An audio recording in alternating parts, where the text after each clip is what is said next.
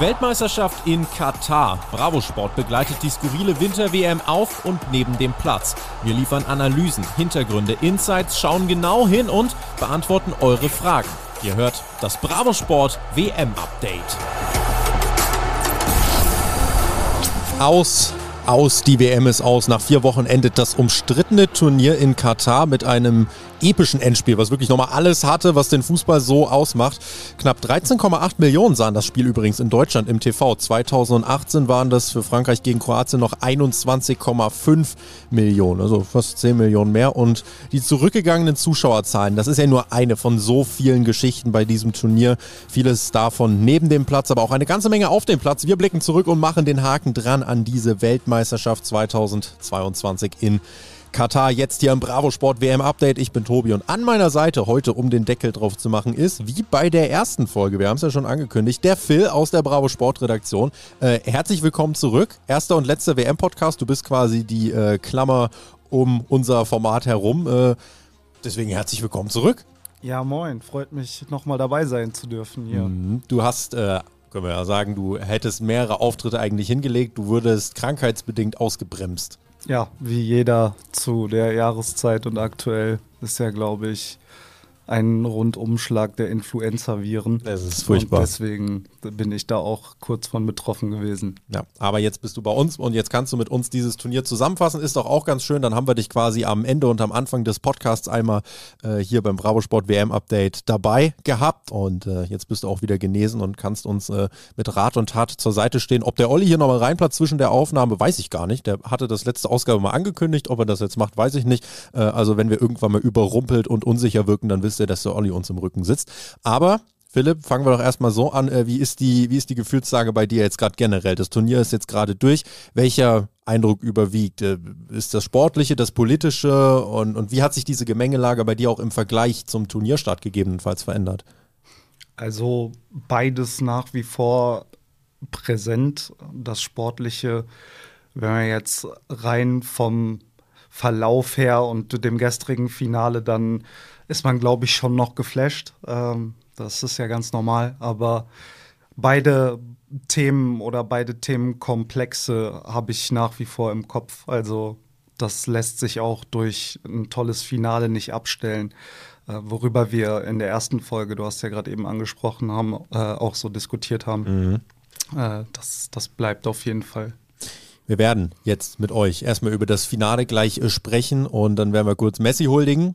Dann werden wir Mbappé huldigen und wir werden auch ein Turnierfazit ziehen und haben auch Meinungen aus der Community. Also wir haben euch auf Instagram gefragt, was bleibt von euch äh, für dieses Turnier oder was ist das Fazit von euch für eben die Weltmeisterschaft in Katar, die gestern zu Ende ging mit diesem sensationellen Spiel. Argentinien gegen Frankreich 3 zu 3, 4 zu 2 nach Elfmeterschießen und das war ja wirklich ähm, ja, ein Spiel, was man in zwei Hälften unterteilen kann, von der 80. oder äh, vor der 80. und nach der 80. Minute kann man sich das so leicht machen. Ja, würde ich definitiv so unterschreiben. Ähm, Frankreich hat ja in der ersten Hälfte sehr unerwartet mehr oder weniger nichts vom Spiel gehabt. Und da haben wir eigentlich. Ein nur, Torschuss, ne? Ja, da, da haben wir eigentlich, das war das Beeindruckende, eine sehr starke Kollektivleistung der Argentinier gesehen, die die Franzosen mit ihren Stärken eigentlich gar nicht so richtig zur Entfaltung kommen lassen haben war sicherlich auch eine Einstellungsfrage auf Seiten der Franzosen. Ähm, sie haben sich vielleicht gar nicht so schwer vorgestellt. Aber ja, warum dieses Finale dann doch noch mal eine Wendung genommen hat, da kommen wir ja gleich auch noch drauf. Ja, also es war tatsächlich so, bei mir tatsächlich gefühlt, dass bis zur 80. war es so, also die Maria und Messi legen quasi vor. Bei mir war der Eindruck so, ja, Argentinien ist einfach viel geiler auf dem Titel. Und Frankreich hat den Titel jetzt erst gewonnen. Die sind vielleicht einfach das Stückchen hungriger. Ähm, die Argentinier und so fühlte sich das an und deswegen, ich hatte das auch nach 80 Minuten abgehakt. Ich habe gedacht, nee, komm, die, da tut sich jetzt nichts mehr, aber schwamm drüber. Mbappé hatte andere Pläne und so wird eben so ein Rückstand auch mal eben von so einem Wunderkind mit 23 Jahren innerhalb von zwei, drei Minuten wettgemacht und auf einmal steht es 2 zu 2. Ähm, und, und das hat ja diesem Spiel nochmal eine komplett andere Dynamik gegeben. Danach sind wir in die Verlängerung gegangen und auch dort, wo du dann irgendwann denkst, ja komm, haben sich jetzt aus Elfmeterschießen geeinigt? Nee, haben sie nicht. Es geht dann nochmal weiter. Du hast nochmal Messi, der das Ding irgendwie in der 108. über die Linie drückt und alle rennt schon auf dem Platz, auch wenn, obwohl noch gar nicht feststand, dass der Ball hinter der Linie war. Die argentinische Bank schon auf dem Platz und sie haben schon gefeiert, als äh, wäre es äh, das Golden Goal mehr oder weniger schon gewesen. Aber auch das war es noch nicht. Auch das war es noch nicht und ich war auch komplett hin und her gerissen und äh, während dieses Spiels mehrfach auch meine, meine Tendenz geändert, wer denn jetzt eigentlich gewinnen könnte, weil zum Start der Verlängerung habe ich dann zum Beispiel gesagt, oh, Frankreich, die haben noch mehr Körner, während Argentinien sehr platt wirkt. Aber nein, Argentinien geht nochmal in Führung und dann gibt es in der 118. nochmal den Elfmeter, nochmal Mbappé und dann geht es mit 3 zu 3 ins Elfmeterschießen, wo dann die berühmte, bekannte Geschichte schon erzählt ist. Mbappé als erstes, Messi als erstes, die treffen. Ja, und über Mbappé, über den werden wir gleich noch reden. Auf jeden Fall ein Spiel, was so viele Höhen, so viele Tiefen hatte, was eine so große Geschichte drumherum hatte. Einmal bei den Argentiniern, die einfach auf diesen Titel gewartet haben, die mit Messi wirklich sich was vorgenommen haben, für ihn diesen Titel zu gewinnen. Bei Frankreich, erster Titelverteidiger seit 60 Jahren. Für Didier Deschamps wäre es der zweite WM-Titel äh, als Trainer gewesen. Er hat noch einen als Spieler, das hätte es nicht gegeben. Mbappé hätte Geschichte gefeiert. Alle hätten sie Geschichte gefeiert und so hatte dieses Finale drumherum so unfassbar viele Geschichten. Ja, und am Ende wird es dann Messi. Und wenn ich so auf dieses Finale zurückschaue, muss ich sagen, ich für mich glaube, ich habe noch kein besseres Endspiel jemals bei einem Turnier gesehen. Das hat mich richtig, richtig mitgenommen gestern. Ja, vom Auf und Ab der Gefühlswelten her hast du auf jeden Fall recht. Ich finde, wenn man jetzt so den ultimativen Vergleich ziehen will, lässt sich natürlich kein Spiel eins zu eins auf das andere übertragen. Im Nachhinein habe ich ein bisschen das Gefühl, dass mich dieses Spiel so ähnlich mitgerissen hat wie das Champions League-Finale 2005. Kannst du dich erinnern? Lang her. AC Mailand gegen FC Liverpool. Das war natürlich dann in der zweiten Halbzeit nach 3-0 Rückstand für Liverpool die komplette Aufholjagd. Gestern mhm. ging es natürlich ein bisschen mehr auf und ab dann noch. Mhm.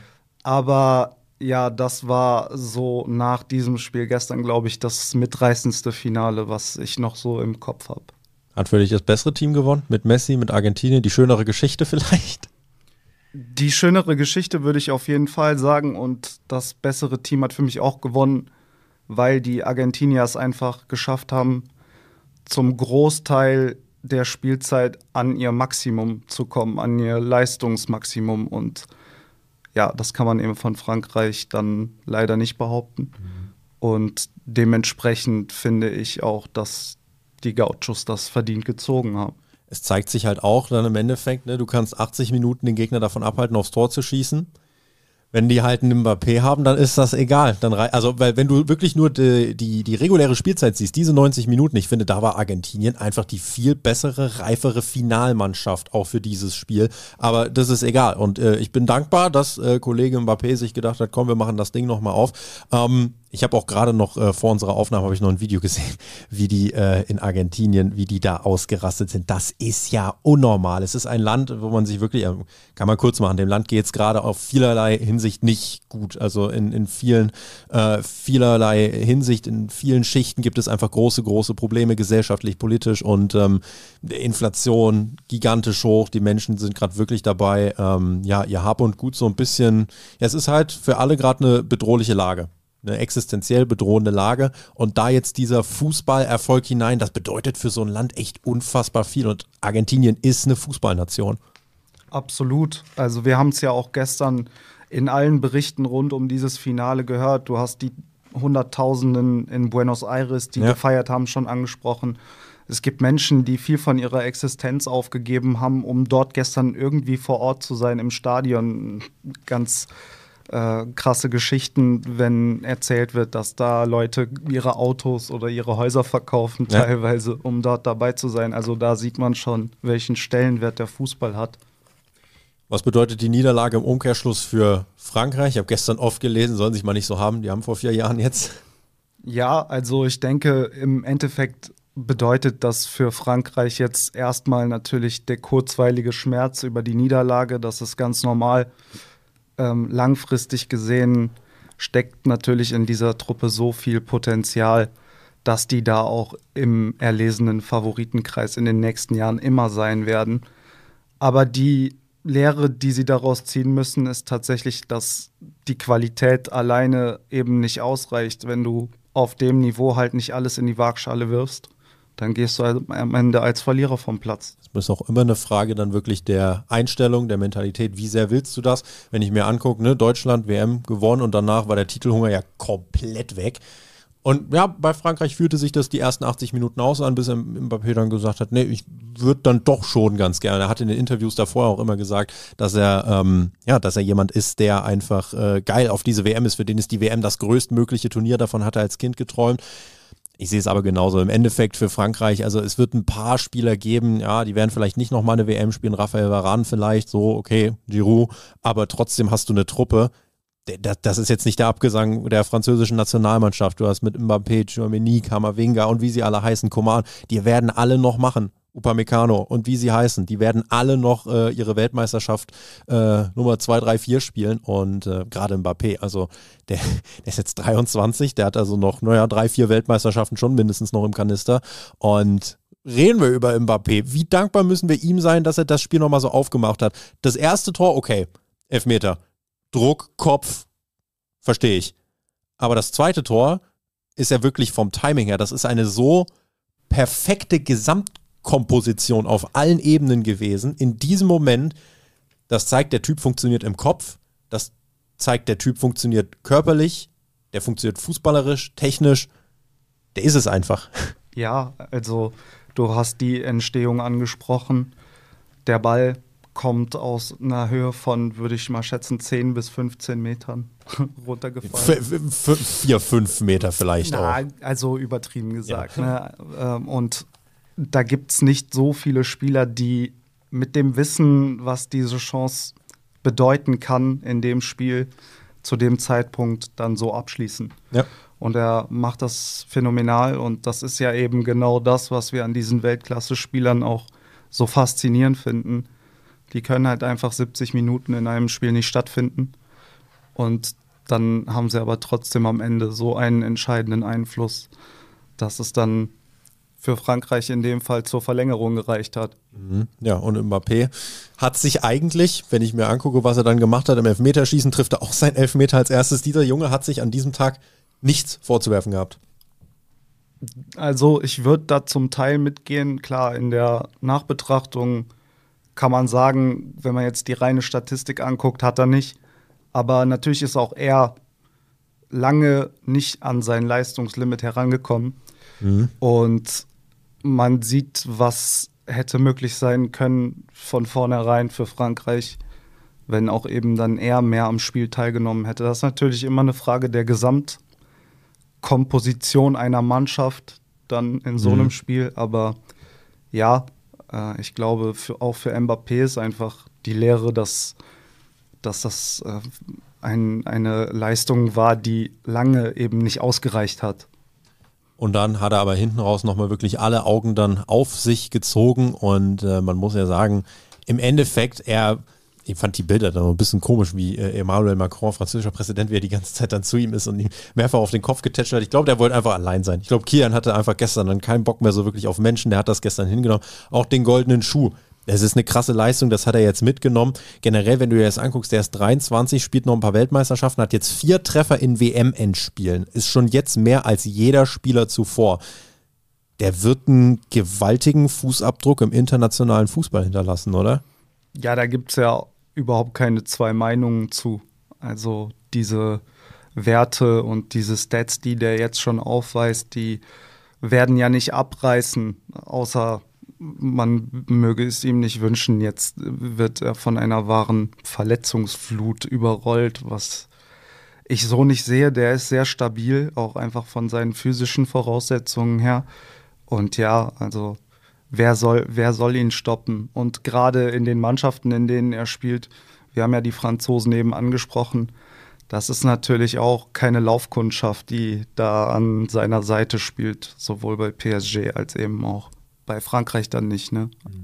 Siehst du ihn eigentlich dann noch langfristig bei PSG oder ist nicht vielleicht so eine WM jetzt auch das Zeichen, ach guck mal, es läuft so gut auf, auf der WM-Bühne, vielleicht jetzt auch nochmal zu einem Verein wechseln, der nicht irgendwie über PSG, keine Ahnung, liegt ja wie so ein Damoklesschwert, irgendein Fluch drüber, scheinbar auch was Champions League angeht. Das ist einfach kein Verein, der irgendwie in der Welt so hundertprozentig angesehen ist, auch nicht unter Fußballliebhabern. Wenn der jetzt zu einem Club wechseln würde, äh, keine Ahnung, vielleicht wird es Real Madrid, vielleicht jemand in der Premier League. Ähm, wäre das jetzt für ihn ein Karriereschritt, der logisch wäre oder glaubst du, muss man jetzt ein bisschen abkoppeln davon, wie er sich vereinstechnisch aufstellt in den nächsten Jahren? Naja, also wenn man sich die Gegebenheiten anguckt, die bei PSG einfach am Start sind für ihn, dann fände ich das fast schon bedenklich, wenn er da weggehen würde, ohne einen internationalen Erfolg gelandet zu haben. Also rein des Erfolges wegen muss er den Verein nicht wechseln. Also müsste er auch in den nächsten Jahren wahrscheinlich nicht. Finanziell auch nicht.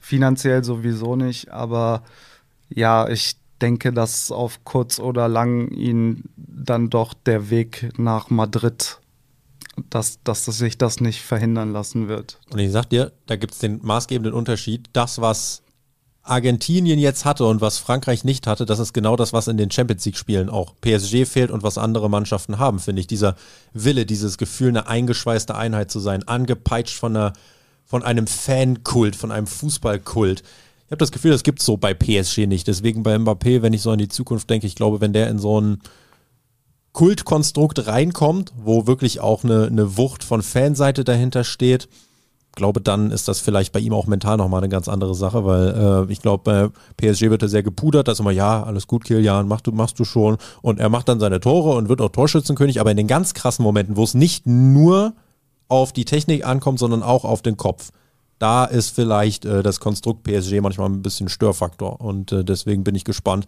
inwiefern es da für ihn weitergeht. Einer seiner Mannschaftskollegen bei PSG ist Lionel Messi, der jetzt eigentlich unbestritten der GOAT ist? Fragezeichen. Ja, also das, die Frage danach ist immer sehr schwierig für mich zu beantworten. Also die Frage nach dem GOAT beschäftigt wahrscheinlich den Großteil der Fußballfans jetzt gerade zu diesem Zeitpunkt mehr als zuvor, denn mhm. jetzt hat sich eben Messi mit diesem Titel ja nochmal auf ein neues Level gehoben, das kann man schon ganz klar so sagen. Ob er jetzt wirklich der Beste aller Zeiten ist, das ist, ich finde diese Quervergleiche schwierig, also gerade auch zwischen unterschiedlichen Dekaden des Fußballs. Aber ist er der Beste der jetzigen Generation? Ja, ja. ja. Also er ist halt einfach ein Fußballer mit so viel Talent gesegnet und äh, was er jetzt eben daraus gemacht hat. Und das ist ja im Prinzip nur das Spätwerk seiner Karriere, was jetzt gerade passiert ist. Und da denken wir schon an so viel nicht mehr, was er eigentlich in den Zehnerjahren zuvor fabriziert hat. Mhm. Also ich denke schon. Und natürlich war auch immer so dieser hinkende Vergleich sehr präsent zwischen Messi und Ronaldo. Klar. Auch da finde ich es, wenn man denn den Vergleich anstellen will, die Frage jetzt geklärt. Und äh, ja, das, da ist schon auf jeden Fall jetzt Legendenstatus vorhanden bei Messi. Das war noch so das letzte große fehlende Stück dieser WM-Titel. Er hat ihn sich dann jetzt geholt und äh, man hat auch so ein bisschen das Gefühl, Argentinien, sie spielen auch für Messi, als der entscheidende Elfmeter durchging. Die halbe Mannschaft bleibt nur bei ihm, feiert nur mit ihm. Das zeigt ja schon, wie auch dieses ganze Team davon angetrieben worden ist, diesen Titel auch für ihn zu holen. Und er ist einfach ein Fußballer, so habe ich das ein paar Mal erlebt, der auch Leute in den Bann reißen kann, die eigentlich gar nicht so fußballbegeistert sind. Wenn du den Spielen siehst, irgendwas macht er mit dir. Die Art und Weise, wie er in einem Spiel auffällt, wie er sich bewegt, wie er mit dem Ball arbeitet. Das sind einfach so Sachen, da guckt auch jemand hin, der nicht so viel Ahnung von Fußball hat und merkt, der ist besonders. Und jemand mit dieser Strahlkraft, das ist schon wirklich einzigartig. Und äh, ich würde auch sagen, er ist der Beste unserer Generation, ohne dass das irgendjemand anders abwertet. Cristiano Ronaldo ist ein anderer Spieler. Cristiano Ronaldo ist nicht äh, weniger Legende trotzdem, äh, nur weil er jetzt die WM nicht gewonnen hat, er ist trotzdem eine Legende. Aber äh, Messi hat halt jetzt wirklich, er ist jetzt im Fokus und er, man gönnt es ihm auch einfach. Der hat äh, Generationen auch geprägt von neuen Fußballern, der hat für sein Land super viel gemacht. Ich weiß nicht, wie viele Statuen jetzt äh, gebaut werden, wie viele Straßen nach ihm benannt werden äh, oder ganze Städte, man weiß es nicht. Aber der Mann, äh, ich gönn's ihm einfach und ähm, hat einfach was hinterlassen, gerade was du schon gesagt hast, diese Barcelona-Zeiten, äh, wie die damals die Bayern zerlegt haben und so weiter. Das ist schon eine Legacy, die er sich aufgebaut hat, die, äh, da muss man sich, muss man sich vor verneigen. Was hat er bei dir so insgesamt dann hinterlassen? Wie, wie hast du, ähm, wie, wie hast du ihn kennengelernt und ähm, womit hat er dich verzaubern können? Ja, die ganze Anlage Fußball zu spielen, wenn man sich seine enorme Ballbehandlung auf engem Raum anschaut, egal ob ein Gegenspieler oder drei, ähm, verbunden zu früheren Zeiten mit einem noch viel krasseren Antritt als heutzutage. Also wir sind ja aktuell, wenn wir auf Messi gucken, nicht mehr der Meinung, denke ich beide, dass der noch dieser Tempodribbler ist, der ständig über 40, 50 Meter an den Gegenspielern vorbeigeht, wie er es früher gemacht hat.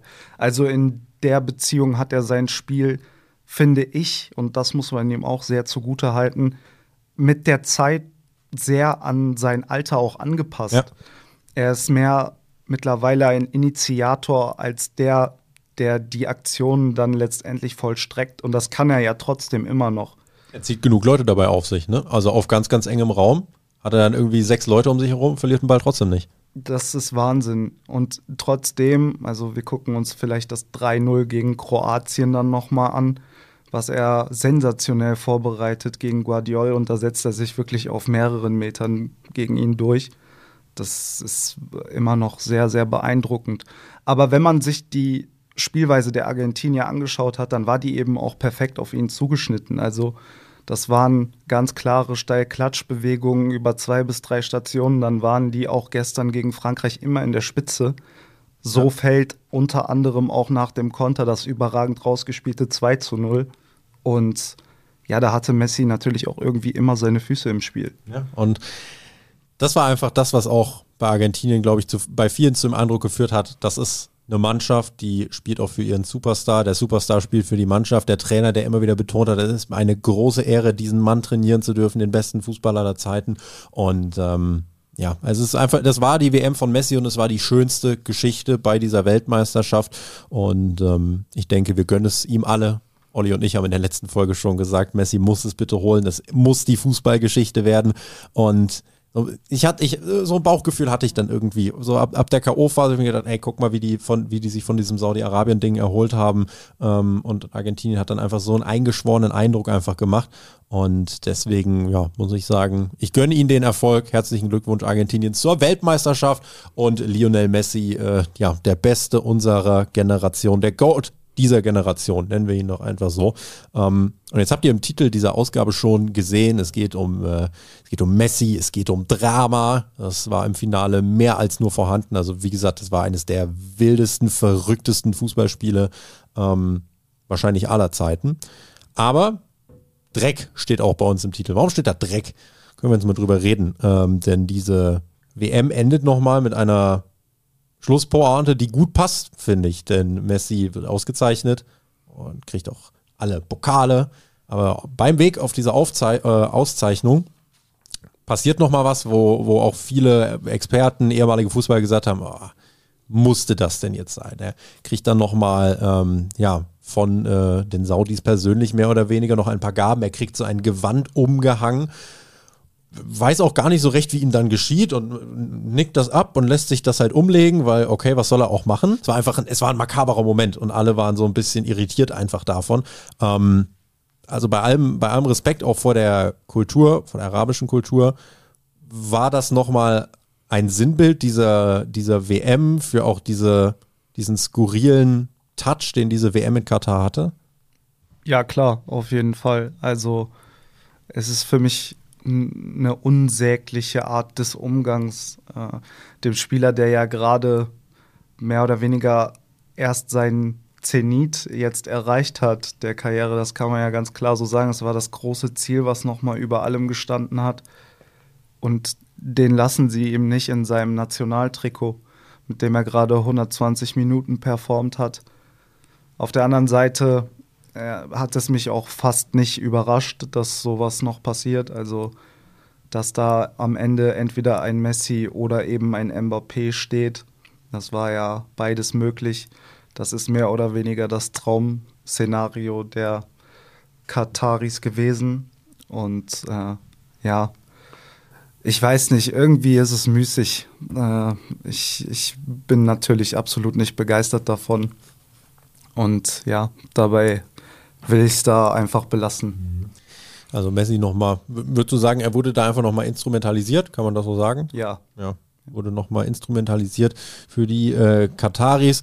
Konnten für dich die oder konnte für dich die sportliche Klasse, diese sportlichen Geschichten, das drumherum, konnte das letztlich mehr kaschieren als gedacht? Also wir haben ja trotzdem viel über die sportlichen Sachen auch geredet. Am Anfang war es ja immer so ein bisschen schleppend und keinen hat es so wirklich interessiert, aber dann kam doch die Story von Marokko, dann kam doch die Story von Messi, dann kam doch England gegen Frankreich.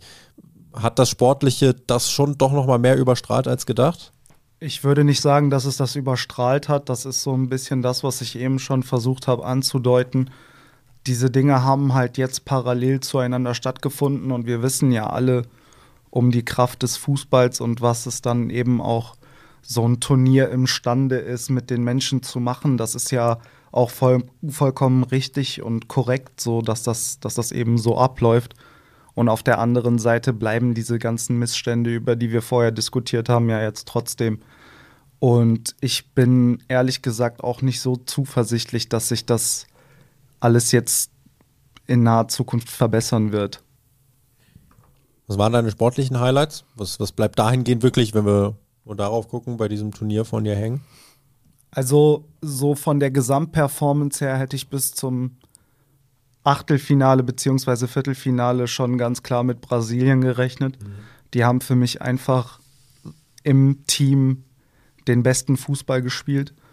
Also, wenn man sich die herausgespielten Tore im Achtelfinale gegen Südkorea anguckt, Wahnsinn. Oder guckt dir an, was die beim Ausgleichstreffer im Viertelfinale gegen Kroatien machen, ja. wo Neymar nach zwei Doppelpässen da aufdreht. Also, unfassbare Anlagen in der Mannschaft.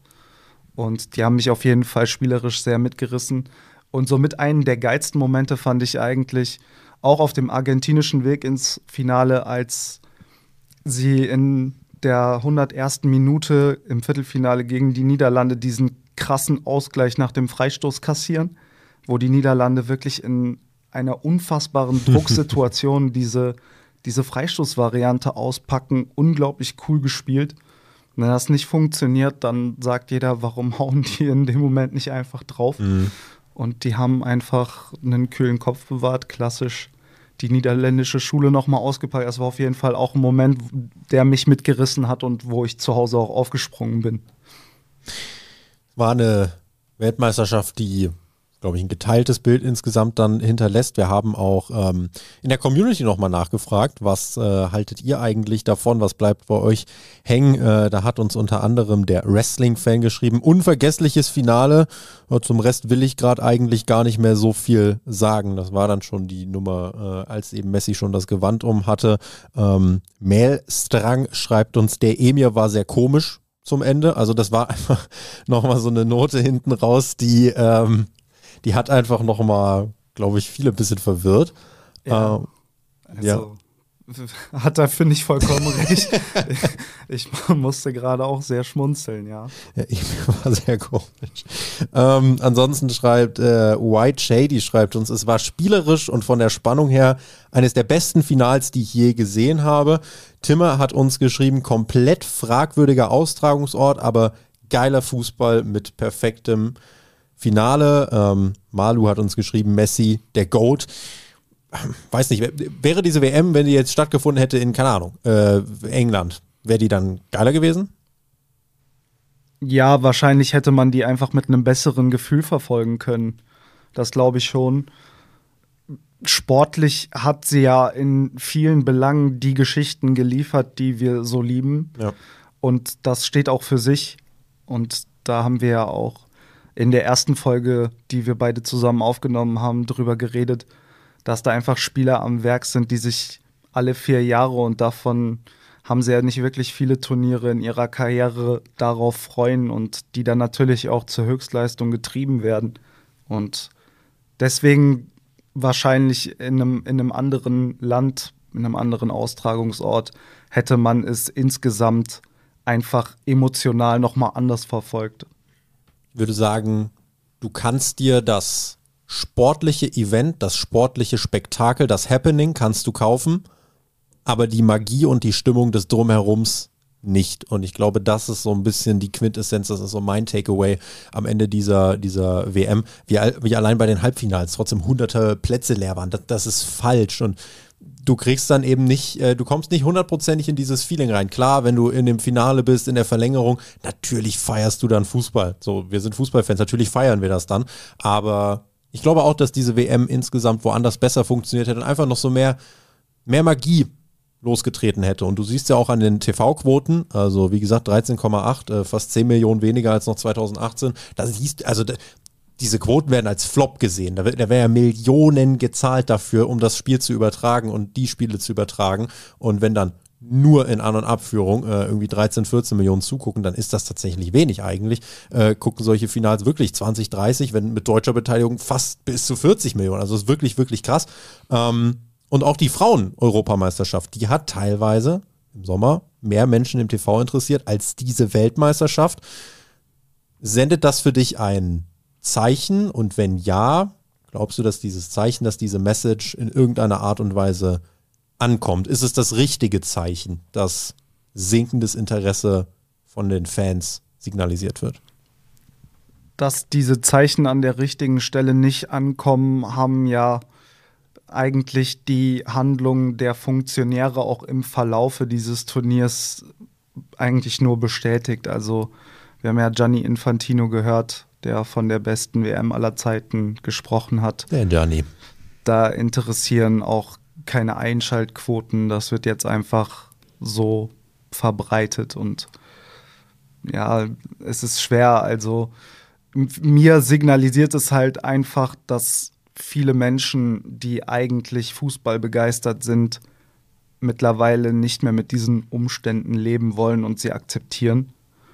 Und dass das am langen Ende natürlich auch ganz klar auf Kosten des Sports geht. Also wer will bei einem Halbfinale, bei einer WM leere Ränge oder zum Teil leere ja. Ränge? Das ist ja völlig unnormal, ähm, wenn man das mit den letzten Turnieren vergleicht.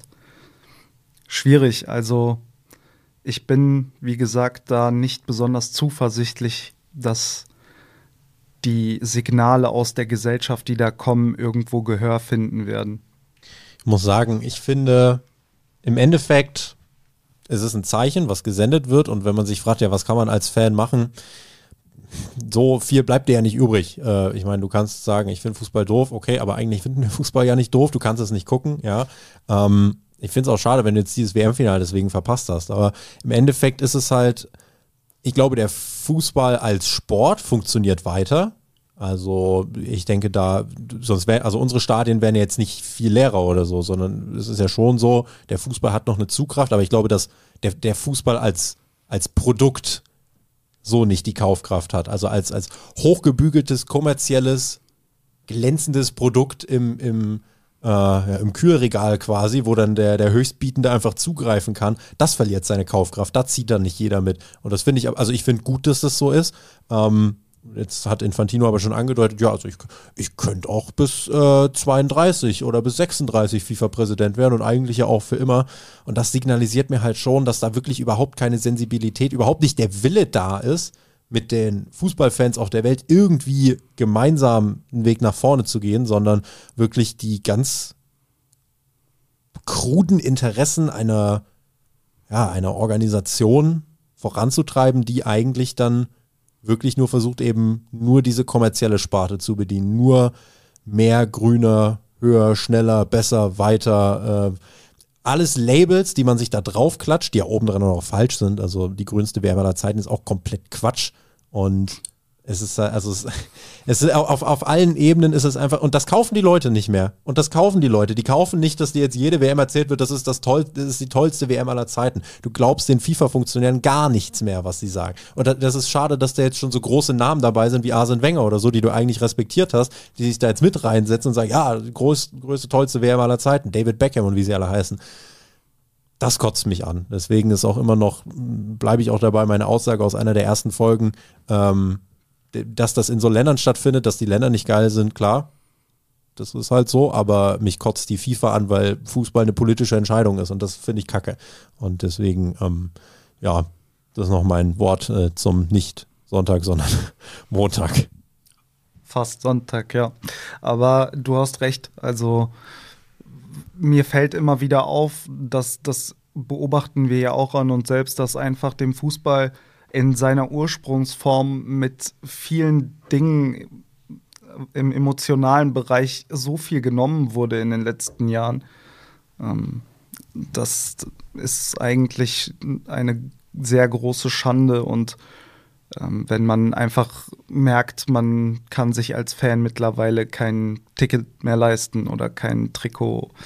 Ähm, das, das sind ja nur die ganz oberflächlichen Probleme. Ne? Und das sagt aber eigentlich schon sehr viel darüber aus, wie viele Leute mittlerweile dann eben dazu stehen. Das Image des Fußballs hat durch diese WM nicht viel gewonnen perspektivisch, sagen wir es mal. würde ich auch so unterschreiben. Richtig.